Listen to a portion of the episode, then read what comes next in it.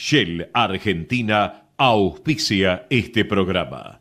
Nicolás vuelve al país después de 17 años y Lola va a contarle a su familia que está embarazada. Estas son algunas de las historias que vivimos todos los días en Aeropuertos Argentina 2000. Conocelas en nuestro sitio web o a través de nuestras redes. Aeropuertos Argentina 2000, donde tus emociones toman vuelo. Ahorra con plazo fijo digital del Banco Provincia y no ahorres tus ganas de llegar a lo que querés. Obtené tu plazo fijo digital en forma simple y segura desde VIP o cajeros de la red Link. Para más información, ingresa en bancoprovincia.com.ar. ExxonMobil, líder en tecnología para la operación segura y eficiente de recursos no convencionales de gas y petróleo, que está contribuyendo con el progreso del país desde sus operaciones en la provincia del Neuquén. Descubrí la nueva función de la app Galicia. Ordena todos tus consumos por categorías de manera simple para que puedas organizar mejor tus gastos. Buscala en la aplicación, ingresá en más y en la pestaña Gastos vas a encontrar el detalle de tus consumos del mes. BancoGalicia.com Cartera de consumo solo para clientes habilitados en online banking de Banco Galicia puede requerir conexión a internet o datos a cargo del cliente. Parque Eólico Arauco. ¿Sabías que un generador de 2.1 megawatts genera suficiente energía para abastecer 2.800.000 hogares por año y el equivalente necesario para regar 2.900 hectáreas de olivos anualmente? Significa no emitir 3.700 toneladas de dióxido de carbono al año. Asimismo, con su potencia de 50 megawatts, permite un ahorro anual de combustible de más de 12 millones de dólares. Parque Eólico Arauco. Presente y futuro. El teatro hace bien, el teatro hace bien, el teatro hace bien. No te quedes con las ganas. Estudia teatro en Timbre 4, abierta la inscripción 2018. Niños, adolescentes y adultos. www.timbre4.com. Dirección Claudio Tolcachir.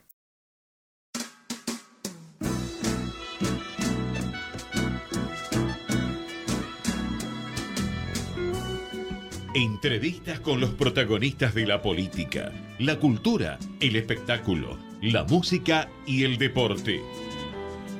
Un diálogo abierto para pensar desde una óptica diferente. Voces y memoria, los martes de 20 a 21 con la conducción de Hernán Dobri.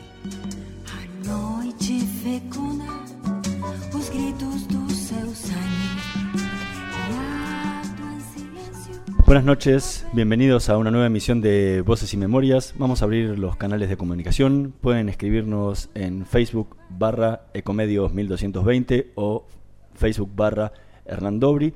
En Twitter, en Twitter en arroba Hernandobri o en arroba Ecomedios 1220. Esta noche nos acompaña una actriz que estudió el colegio primario en el Colegio Santa Clara y en el Colegio Países Bajos número 26, el secundario en el Liceo Italiano, todo en Montevideo, pese a haber nacido en Buenos Aires. Estudió luego en la Escuela de Arte Dramático también en la capital uruguaya. Inició su carrera eh, teatral en Montevideo eh, con la obra Mademoiselle, dirigida por Carlos Muñoz, por la que fue elegida Revelación del Año e incorporada a la Comedia Nacional del Uruguay. En 1963 regresó a la Argentina acompañando a su marido y formó parte de la puesta de Yerma junto a Alfredo Alcón. En 1967 debutó en el cine con Villa Cariño junto a Juan Carlos Altavista y Nelly Beltrán. Hoy es en la actualidad una de las más reconocidas actrices de teleteatro argentino. Entre las obras, voy a nombrar algunas de ellas porque ha, ha participado en muchísimas obras de teatro, como Polina, Coqueluche, La Idiota, Doña Rosita la Soltera, Las Presidentas, Tango Perdido, Tiempo de Otoño, Reconocernos, El año que viene a la misma hora, Divas, El Camino a la Meca, Brujas, Telma versus Viral, y, podríamos seguir, creo que podríamos seguir todo el día. Después en televisión, El amor tiene cara de mujer, Cuatro hombres para Eva, eh, Dos a quererse, Otra vuelta de tuerca, Chiquitita, Casi Ángeles, Se dice amor, Herencia de amor, Valientes. En el cine dijimos Villa Cariño, Argentino hasta la muerte, La mafia, Los siete locos, Desde el abismo, Juguete rabioso, El muerto, Triángulo de cuatro. Ha recibido numerosos premios como el premio Conex, Presario, el sello de oro, Estrella de Mar, dos veces el premio ACE, el Martín Fierro innumerables premios. Fue distinguida por la Honorable Cámara de, Diputados y en 2018 se le entregó el premio Cordon de Plata como un homenaje a su trayectoria. Hoy nos acompaña en Voces y Memorias Telma Viral. Muchísimas gracias por haber venido. Gracias a ustedes, me, me, apabullaste, me, asombraste con tanto dato. Y dejamos, y dejamos en el tintero muchísimas obras y muchísimos programas de televisión que, en los, que, en los que estuviste. Claro, sí, sí, sí. Uno participó de muchos programas, sobre todo de novelas, ¿no? Este, en la década del 70, 80, 90, siempre había novelas y novelas y novelas. ¿Te gustaría volver a la televisión? A mí la televisión me gusta mucho. Este, aprendí a hacer televisión porque para el actor de teatro, el, nato actor de teatro no es fácil. Este, no es lo mismo, digo, no sé si es fácil o difícil, pero no es lo mismo, es otro caminito, otros tiempos, otras cosas, otras necesidades actorales y me gusta mucho, me gusta mucho la lucecita roja que se prende, después llegas a, llegas a, consustanciarte con ella y es casi como el, casi como el público. ¿Y qué diferencia tiene con el teatro? Para, desde el punto de vista del actor, no del, no, espectador. claro, bueno, desde el, teatro es este es más solitario quizá, ¿no? Para el actor eh, tiene a sus compañeros, tiene a su director, tiene a su autor, a su personaje, pero llega un momento en que mm, se encuentra solo porque despegó, despegó de sus compañeros, despegó de su director, despegó de... Ya, ya, ya tiene el personaje adentro, entonces es como más solitario. En la televisión tenés un montón de, medios que te acompañan, ¿no? este, reflectoristas, eh, nada, sonido, luces y, te acompañan mucho porque te dicen, no, hasta ahí esto no, claro que es más, este, más limitado también para el actor. Por eso te digo que hay que aprender a hacer televisión, también como que hay que aprender los tiempos de cine, que también son otra cosa. Pero el actor de teatro lo que tiene es que no, a ver, que no se entienda mal la, la palabra, el término bicicletear, ¿no? Yo creo que hubieron grandes actores eh, de cine y de televisión con grandes directores, es decir, aprovechados al máximo, un rostro maravilloso, expresiones maravillosas, pero con eso solo el teatro no, te, no lo haces. El teatro necesitas, este, bueno, corporal, necesitas este, hablar, eh, proyectar. Eh, vocalizar, ¿no? Y es diferente. Es más difícil. Después la televisión, una vez que enganchaste los tiempos, no te parece nada, porque el teatro es más difícil. Ahí sos vos, te caminás vos, te reís vos, lloras vos y nada, nada. Sin micrófono. Ahora se están usando los micrófonos. Yo soy de la época que no usábamos micrófono en el teatro y soy de las personas que siempre he estado en contra en usar el, micrófono. Pero bueno, ahora me doy cuenta de que, de que es necesario. Es necesario porque es más tranquilo para el actor y es también más tranquilo para el espectador, ¿no? El escuchar bien y Sí, aparte las salas hoy se han cambiado tanto que las acústicas y todo hubiera es, es difícil por ahí para la proyección de la voz, ¿no? Claro, claro, claro, claro, sí, sí.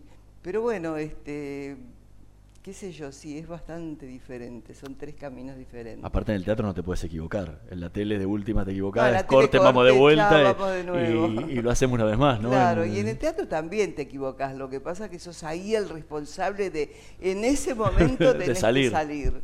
En ese momento. Lo terrible es cuando estás haciendo teatro en verso y que te equivocas. Ay, ay, contar la rima debe ser difícil. Eso es terrible, eso es terrible. Pero bueno, siempre están los compañeros y siempre está gente que te puede auxiliar, ¿no? Pero ya no se usa más ni el apunte ni todo eso, ¿no? Que se usaba en una época el apuntador. Ahora no, no es así. ¿Qué sentís hoy, después de muchísimos años de carrera, cuando tenés que salir a escena? Y te, te ataca un miedito, ¿no? Eh, siempre fue así, porque por ejemplo hay actores que lo expresan de diferentes maneras. Eh, para mí el escenario es este, los nervios del escenario y el miedo al escenario es antes, ¿no? Eh, por eso yo encuentro que... ¿Antes de la primera función antes o antes de todas las funciones. Durante el día yo vivo Eh, no te digo que pensando, pensando, sí, pensando también, pero te digo, uno vive condicionado a la noche, a cómo va a ser la noche y te da cierto miedito y te ataca el estómago y todo eso. Siempre me pasó eso, yo desde muy joven hago teatro desde muy chica y siempre tuve el mismo, la misma sensación. Una vez que piso, que estoy adentro, es como que, que se me va. Pero antes sí, antes tengo miedo. ¿Y cuando estás en escena, qué sentís? Y bueno, distintas cosas, ¿no? Depende del personaje, depende de los compañeros, depende del público.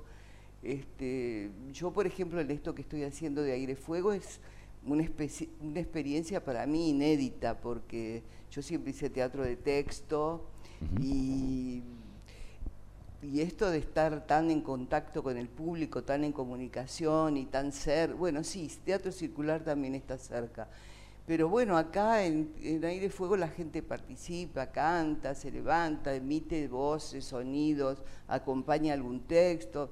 Digo, es casi un café concert, ¿no? Casi un café concert. bueno, es que el, Maipo Cabaret trata de justamente de recrear ese viejo café concert, ¿no? Claro, pero este es muy lindo, es muy lindo y yo no, no había tenido esta experiencia y me, gusta, ¿Ni siquiera cuando hiciste Tena versus Viral? Eh, la única vez, porque siempre que hice unipersonales los hice con texto.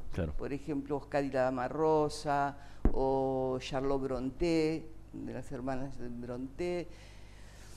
Siempre con textos, este, que estaba como más, uno está como más protegido. Yo acá también, cuando digo texto, me siento me siento más protegida, ¿no? No, y aparte, bueno, acá participaste como, también como en Tena Versus Viral, participaste de, todo el, de todo el guion de la, obra. Sí, sí, sí. O sea que estás involucrada no solo desde lo actoral, sino... Sí, sí, a mí me gusta mucho, me gusta mucho dirigir, yo en mis cursos con mis alumnos he hecho un gran este, entrenamiento de dirección, no he, no he, dirigido actores profesionales, creo que lo voy a hacer ahora. Te pregunta por qué. Este, porque no me animé, ¿no? Eh, pero con mis chicos he hecho a través del tiempo, tantos años, este, ejercité la dirección y me gusta.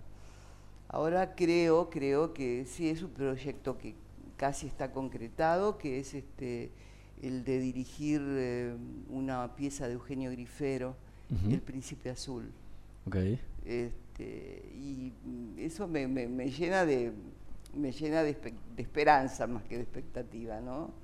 Porque aparte es un desafío de algo que nunca, claro, claro, hiciste. ¿Y qué era lo que te frenaba? El miedo, el respeto, ¿no? El respeto a, los actores, eh, no decir profesionales porque tampoco me gusta decir eso, pero el respeto a los actores que de repente saben más que yo y que pueden no sentirse cómodos con, la dirección de otra actriz, qué sé yo. Un montón de Pero encontrar muchos actores que sepan más que vos después de todos tus años de carrera va a ser difícil. Pero ¿sabés qué pasa? Que no sé si, si tiene mucho que ver eso. Yo creo, yo he trabajado con directores que no han tenido trayectoria de escenario y que y han sido maravillosos. Y he trabajado con directores que no, que, digo, no sé, son dos cosas tan diferentes. ¿Y qué es lo que le vas a aportar vos a la obra como directora? Y yo creo que le voy a aportar eso que yo, eso que yo quiero hacer, eso que yo sé hacer. Este, me preocupa mucho más si tuviera que nada más poner de pie, en pie una obra, ¿no? A mí me gusta mucho dirigir a los actores, digo, caso contrario a lo que acabo de decir, ¿no?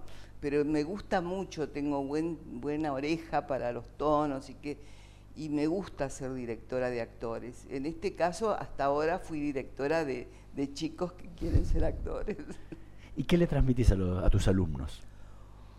Uy, este es eh, es muy personal lo mío con mis alumnos. Este, yo los quiero desde ese punto de vista ellos sienten que yo tengo una, entrega total para con ellos, ¿no? No, no falto a las clases, doy yo, hago yo, dirijo yo, eh, elijo los textos yo, los, los, los, guío mucho.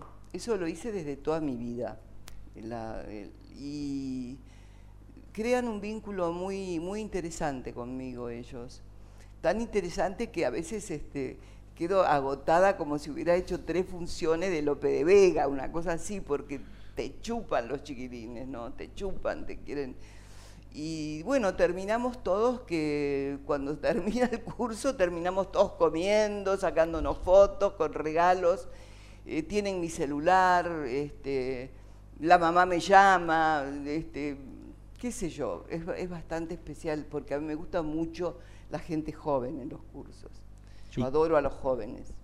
¿Y qué hay de diferente o qué, y qué tomas de aquellos maestros que tuviste en la Escuela de Arte Dramático en Uruguay. Claro, bueno, qué sé yo, cada maestro es diferente, ¿no? Dice eso, cada maestrito con su librito. Pero me imagino que cosas que, que, lo que te enseñaron en ese momento es parte de tu bagaje. Eh, seguro, seguro transmitirle todo eso y sobre todo transmitir la experiencia, ¿no? Este, a mí me gusta mucho que trabajen con la, la buena palabra, quiero decir, ¿no?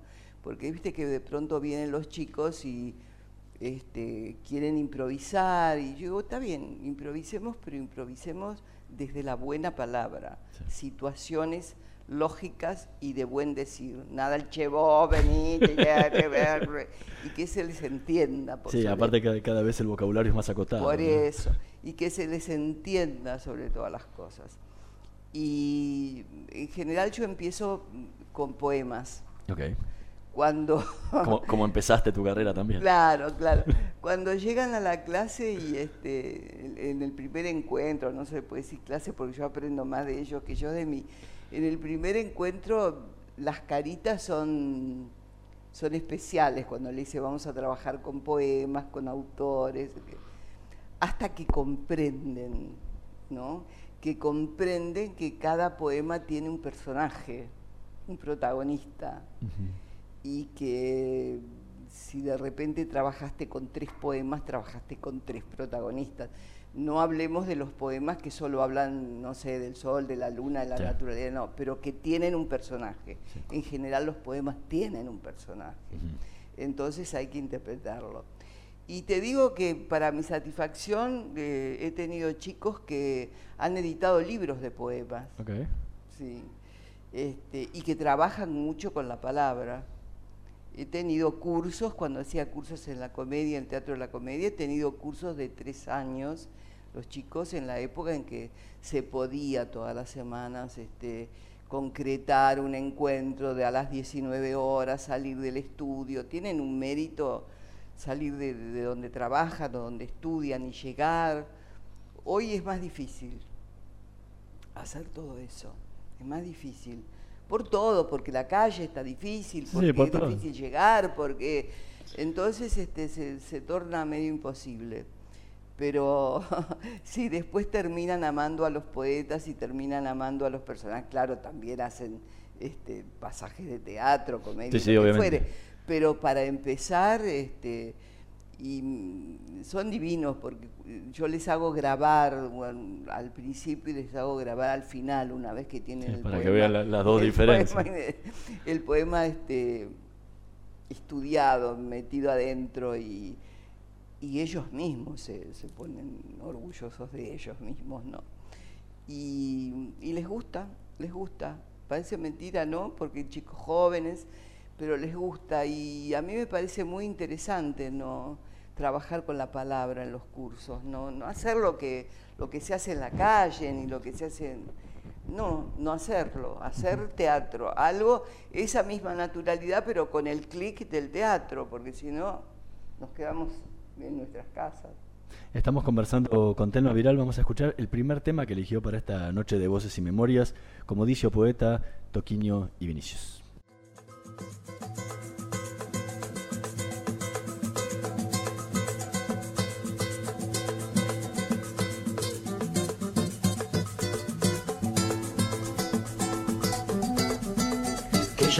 Passou por esta vida e não viveu. Pode ser mais, mais, sabe menos do que eu. Porque a vida só se dá pra quem se deu, pra quem amou, pra quem chorou, pra quem sofreu. Ai, quem nunca curtiu uma paixão, nunca vai ter nada, não. Quem nunca curtiu uma paixão, nada, não. Não há mal pior que a dispensa, mesmo amor que não compensa, é melhor que a solidão. Abre os teus braços, meu irmão, deixa cair, pra quem só massagem te pode dividir. Eu francamente já não quero nem saber de quem não vai porque tem medo de sofrer. Coração, esse não vai ter perdão. Ai de quem não rasga o coração, esse não vai ter perdão. Quem já passou por esta vida e não viveu, pode ser mais mais sabe menos do que eu. Porque a vida só se dá pra quem se deu, pra quem amou, pra quem chorou, pra quem sofreu. Ai, quem nunca curtiu uma paixão, nunca vai ter nada, não. Quem nunca curtiu uma paixão, nunca vai ter nada, não. Não mal pior que a mesmo amor que não compensa, é melhor que a solidão. Ai, os teus braços, meu irmão, deixa cair, pra que só massagem te pode dividir. Eu francamente já não quero nem saber de quem não vai porque tem medo de sofrer. Ai, de quem não rasga o coração esse não vai ter perdão. Curtiu uma paixão, nunca vai ter nada, não. Ai de quem não rasga o coração, esse não vai ter perdão. Quem nunca curtiu uma paixão.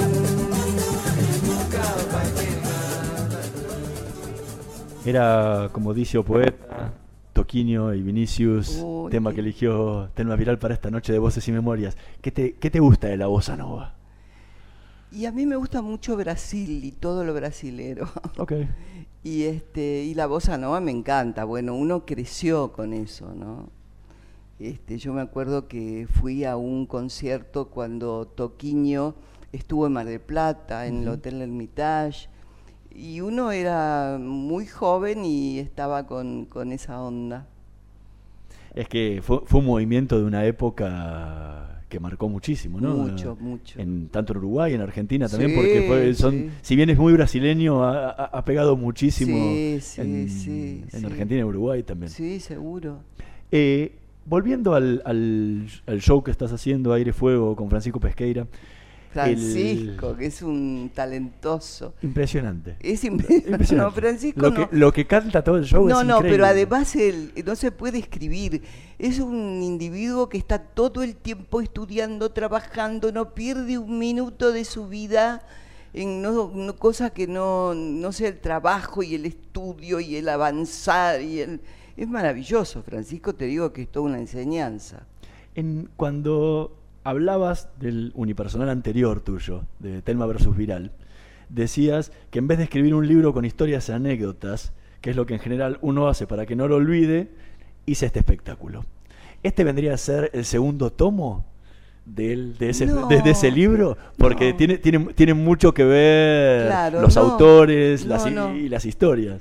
No, no, a mí me habían, este, en algún momento se me, se me dijo de hacer algo así, pero yo no, un libro, ¿no? Sí. No, nunca lo, a mí me da mucha tristeza las memorias, me da mucha, no me gusta mucho. De todas maneras, igualmente este año creo que va a salir un libro de memorias, pero mío, pero que no lo escribí yo, Ajá. que sí lo autoricé, que lo está haciendo Mario Gallina, este, pero nunca, no, ¿sabes que no lo había pensado eso? Que, que podía ser, no sé, yo creo no sé. Digo, porque se cruzan los dos, los dos espectáculos, ¿no? Tema versus viral con, Sí, con aire y sí, fuego. Sí, pero lo que pasa que mm, es bastante fácil, digamos, entre comillas, este, hacer una cosa con, con sensaciones y, y historias de uno que no, no sé, a mí no se me, no se me ocurriría que podría ser como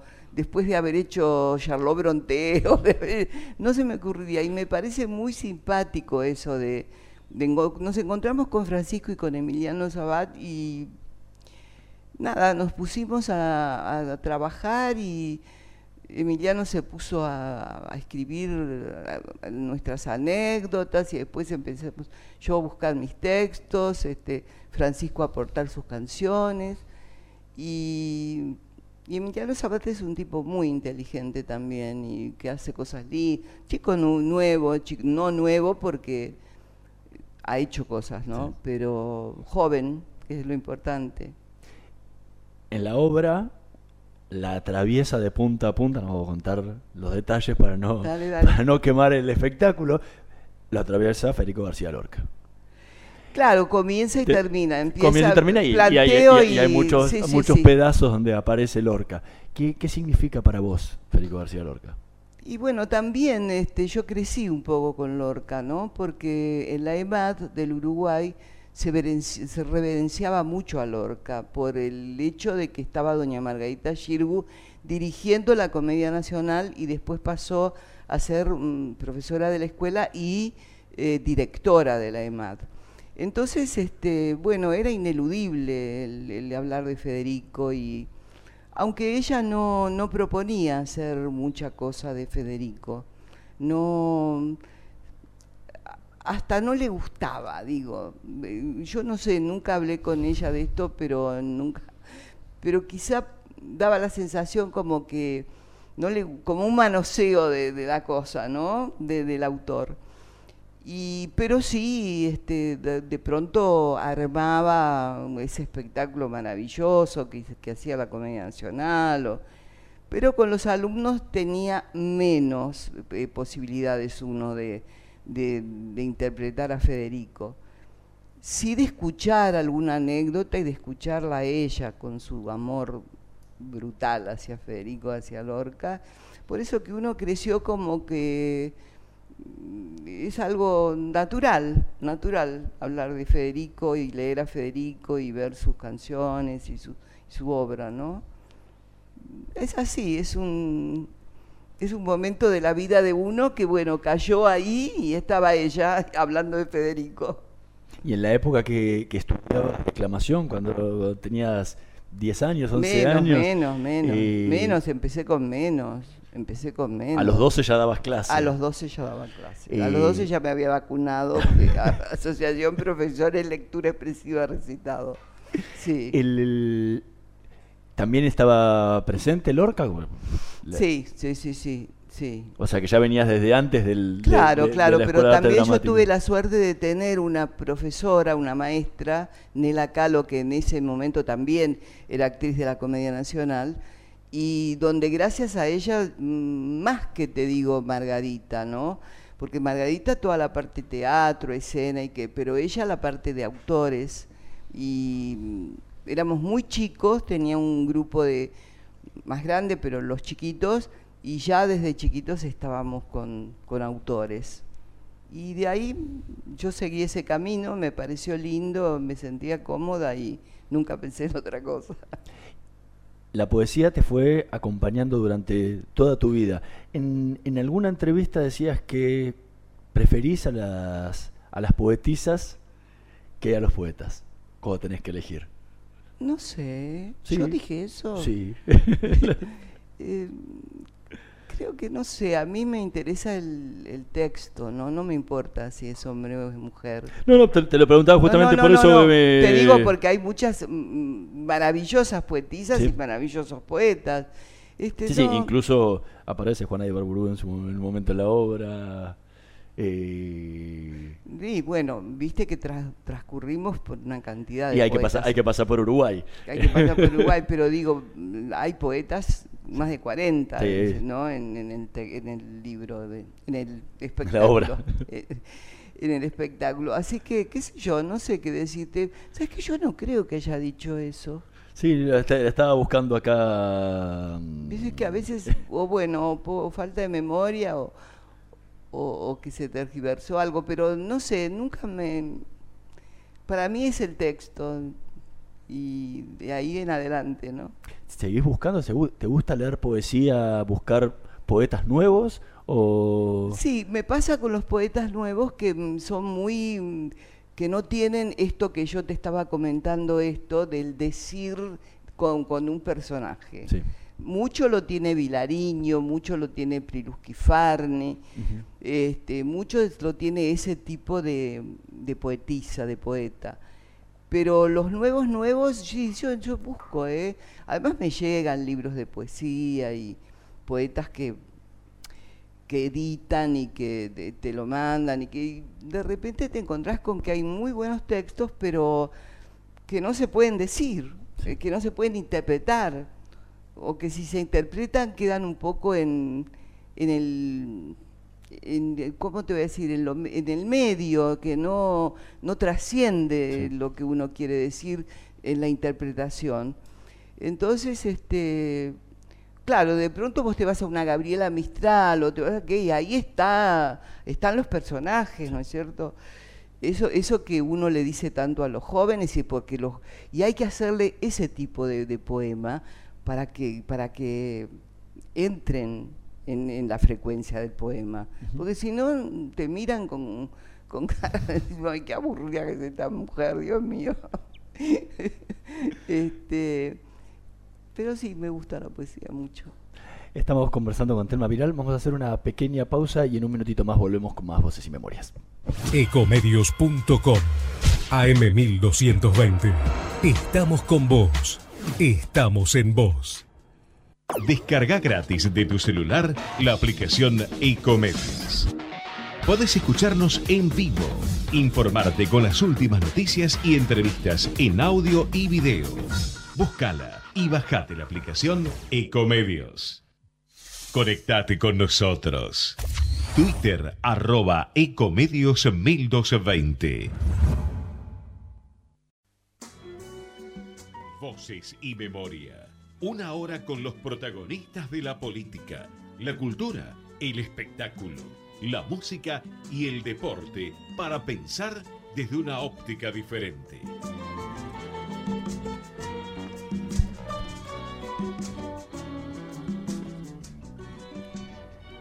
Seguimos en más voces y memorias, seguimos conversando con Telma Viral, que nos acompaña esta noche en el programa. Recién hablábamos de la poesía y de, tus inicios cuando eras muy chica, cuando enseñabas, estudiaste y enseñabas de declamación. ¿Qué significó para vos en tu carrera Orestes Caviglia?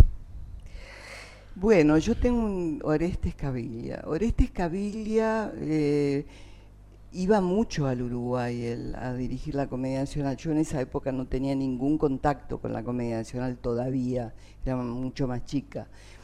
Y, pero sí sabía, era amigo de Nela Calo, de mi maestra de declamación. Y cuando yo me, bueno, me recibí, qué sé yo, con honores y había poetas en la sala y todo eso, y empecé a hacer lo que siempre hacía mi maestra, tener mis alumnos y hacer muestras con ellos. Y Todo esto eran, tenías 12 años. 12, 12, 12 o 13. Porque suena como algo mucho más grande. Sí, sí. Y en aquella época daba clases particulares, yo iba a las casas. Por eso bueno, por eso, pero imagínate que se podía andar más, más este, sueltamente y más libremente y tranquilamente por las calles, porque, ¿no? Y bueno, con, con lo que yo re- recaudaba de mis, de, mis clases, este, alquilaba algún salón, o el Paraninfo de la universidad, o la, o la em, Asociación Cristiana de Jóvenes. Y ahí hacía mi espectáculo y siempre fui una, una maestra integral, me ocupaba del pelo, de la ropa, de que esto, de todo. Y un día vino Caviglia a ver uno de los espectáculos y aprendí con Nela que había que musicalizar y que había que poner luces, todo eso me lo enseñó. Y la producción. Este, y un día vino Caviglia a ver el espectáculo, el espectáculo, la muestra. Y cuando terminó vino, me felicitó, me dijo, qué bien, qué bien, ¿cuántos años tiene usted? Bueno, le dije, me dijo, ¿y qué piensa hacer de su vida? ¿Cómo sigue todo esto? Porque esto está muy bien, muy bien puesto, muy bien armado. La verdad que yo nada que ver, no sabía qué iba a ser de mi vida, no tenía pensado más que eso, yo estaba contenta con eso. Y este y me dijo, "Pu- mire, permítame, pero usted debería inscribirse en la escuela arte dramático. Bueno, y ahí fue cuando a las pocas semanas o al poco tiempo apareció la inscripción, me fui a inscribir, no me pudieron inscribir porque era más chica que la edad. Entonces, este, Luis Hualco, me acuerdo que el secretario me dijo, mire, señorita, no sé qué, este, entonces yo le dije a Nela, Nela, mire, la verdad que no me inscribieron porque Nela lo llamó a Cabilia, Cabilia llamó a la escuela y, y debe de haber hablado con alguien. Entonces dije, bueno, pobre, déjenla, decir, déjenla dar el examen, total, 13 años que va a ser. Este, y había que presentar un autor contemporáneo que sí presenté a Lorca, presenté la, la novia este, con el Leandro de Bodas de Sangre, presenté un Lope de Vega, La Laurencia, porque había que hacer un clásico, y un pintor, que había que hacer una, una mímica, una pantomima, un pintor de paredes que la cosa le iba mal, qué sé yo, que se caía, tipo Chaplin.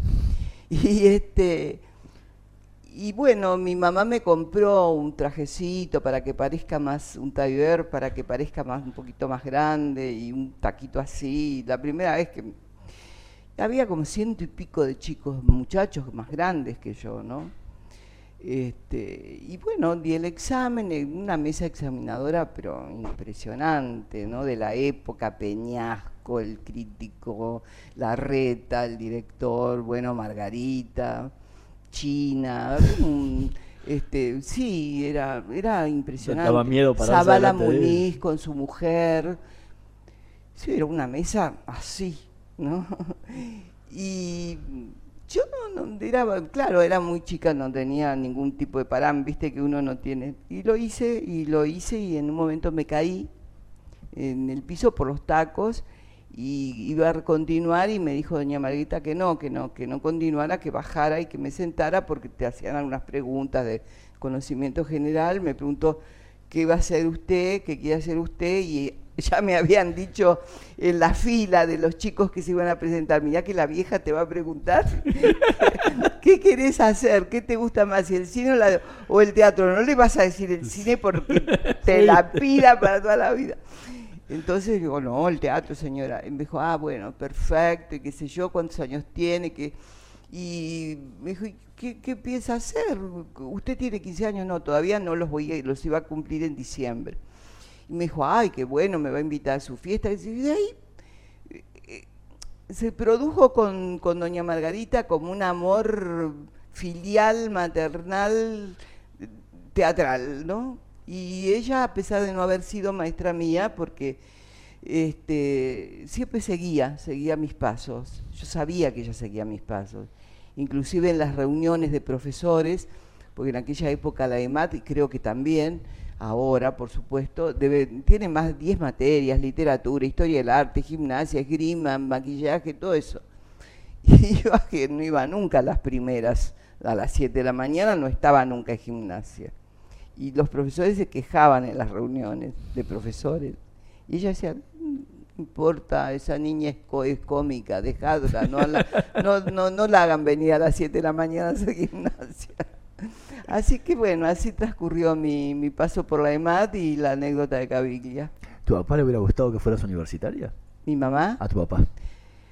¿Alguna vez lo dijiste en una... Mi papá sí, mi papá puede ser.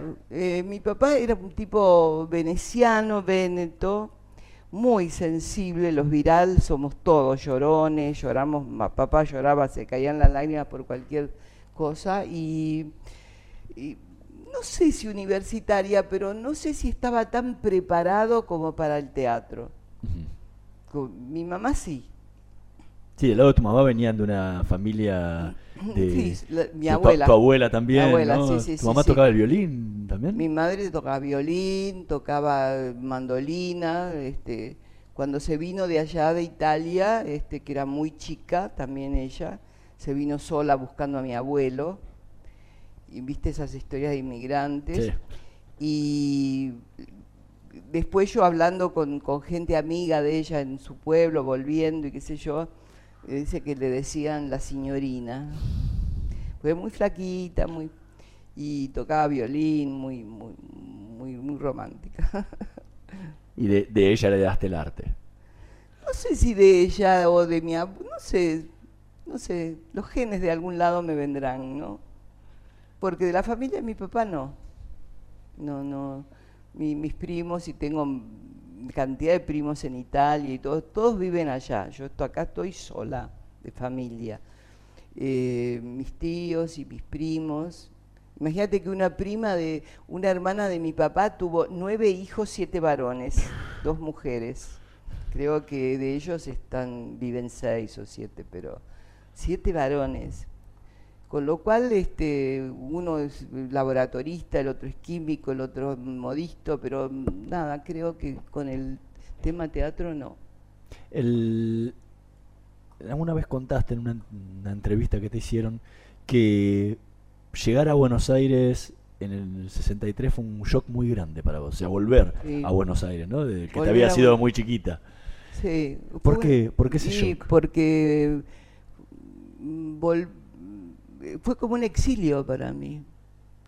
Porque vos imaginate, yo tenía, vivía con mis padres, Sí. mi papá, mi mamá, estaba así, iba a la escuela de arte dramático, era la, la promesa de teatro del Uruguay, no porque, no, no acá, por- no como acá, ya si no lo hacía yo, el personaje lo hacían dos más, y si una tenía gripe ya lo tenía que hacer yo.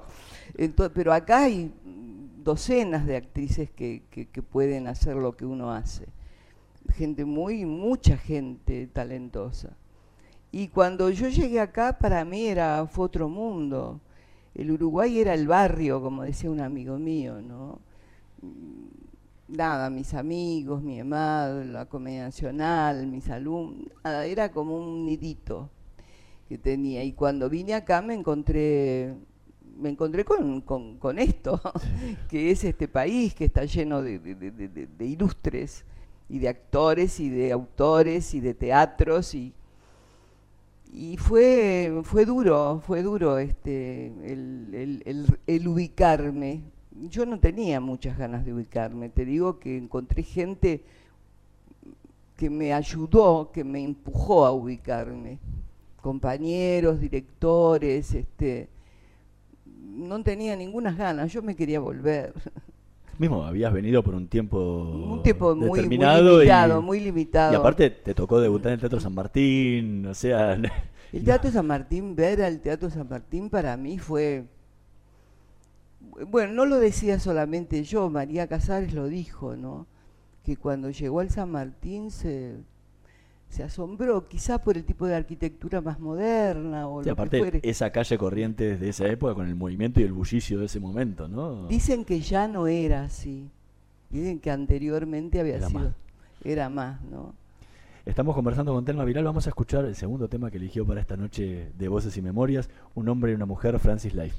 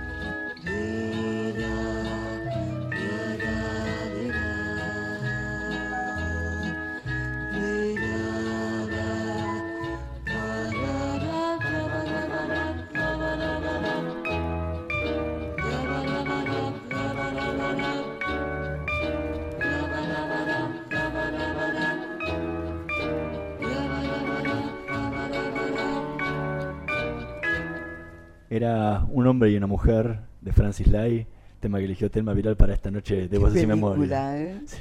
Qué película. Me acuerdo justamente hablando de lo- la calle Corrientes, y que bueno, se estrenó, se estrenó la película en la calle Corrientes, ¿no? Sí. Qué bárbaro, Lelouch fue, Sí, ¿no? Claude Lelouch. Claude Lelouch, maravilloso.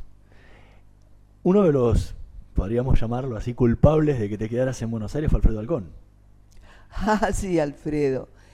Eh, cuando yo llegué, estaban, para mí ese escenario del Teatro San Martín era, Con Sherman, ¿no?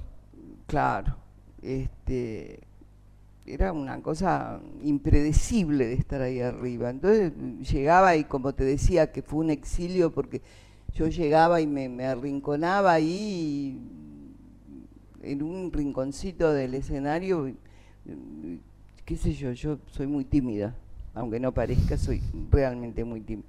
Y me daba mucho pudor estar ahí, porque con esos actores y sabiendo que además doña Margarita me había traído y me había prácticamente impuesto, yo no, hacía un año y algo que había salido de la, de la EMAD, La verdad habías pedido, tu- tenido que pedir licencia a la compañía en, en Uruguay, ¿no? Sí, sí, sí, sí, sin goce de sueldo. Y este y bueno, y mm, nada, se, acercaron mis compañeros, más ellos a mí que yo a ellos.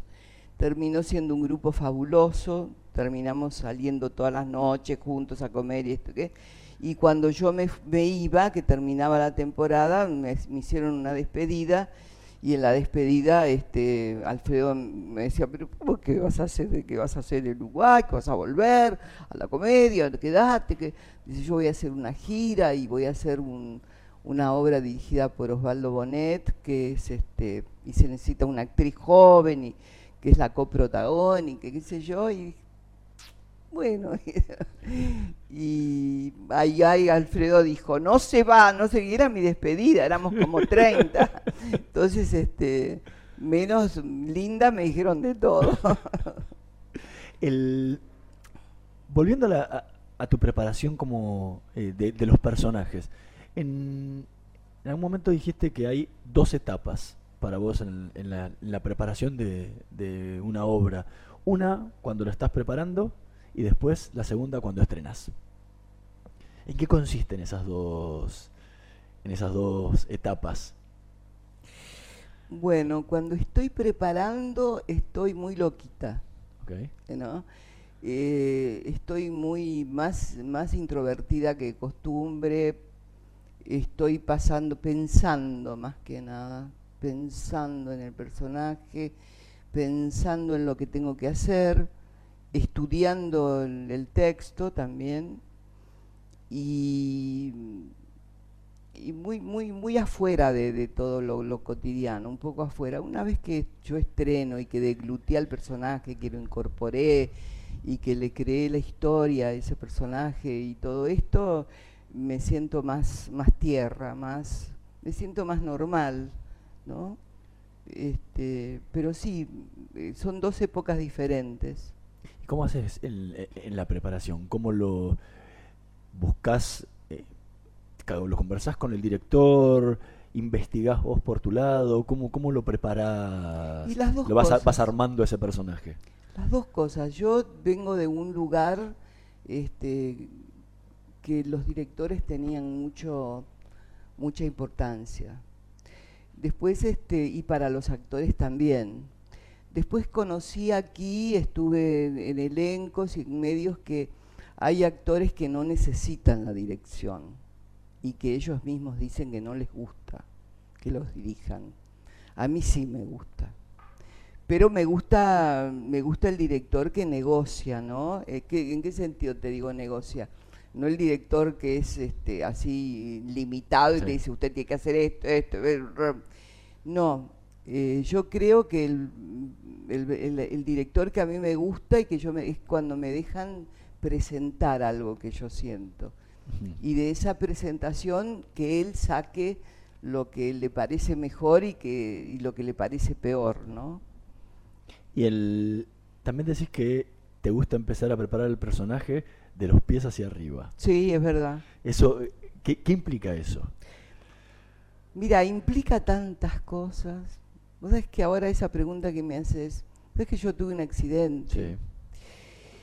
Y estuve muy, est- todavía no, no estoy muy recuperada, pero estuve muy, no sé si deprimida, pero estuve, mm, estoy transitando un, un periodo no bueno, en el sentido de que ahora estoy mejor. Pero yo que siempre estuve pensando en las piernas y en los pies, mi accidente fueron en las piernas. Entonces estoy rehabilitando. Claro. Y mira qué pregunta me haces, me haces pensar en eso. Y sí, es verdad, yo siempre pienso, siempre le he buscado el caminar, he empezado por abajo. Este, ¿Qué zapatos me pongo? ¿Cómo será el taco? Este, ¿Cómo camina? ¿Qué dice? ¿Cómo hace? ¿Cómo se sienta? Y es un poco eso, ¿no? Me parece que el- el- la técnica existe en el actor, obviamente. ¿Y qué es la técnica? Lo que no se puede hacer si no le metes técnica, ¿no? Es así, así de fácil. Y este y la técnica es este para mí es difícil, es difícil, es difícil porque te encontrás con muchos directores que cada uno tiene su manera y su forma. Es una adaptación continua, Sí. en realidad. Y también es una adaptación a tus compañeros y todo esto. Y hacer monólogos es feísimo. Este, yo he hecho per- unipersonales, pero es como tener un- una espada de Damocles acá y decir, ay, podré terminar porque nadie me va a salvar si yo me olvido de la- nada, me pasa cualquier cosa. Pero este, la memoria también, y doña Margarita decía en aquella época la salud, importante es la salud en el actor, ¿no? Hay que tratar de tener buena salud, ¿no? Siempre se logra, pero...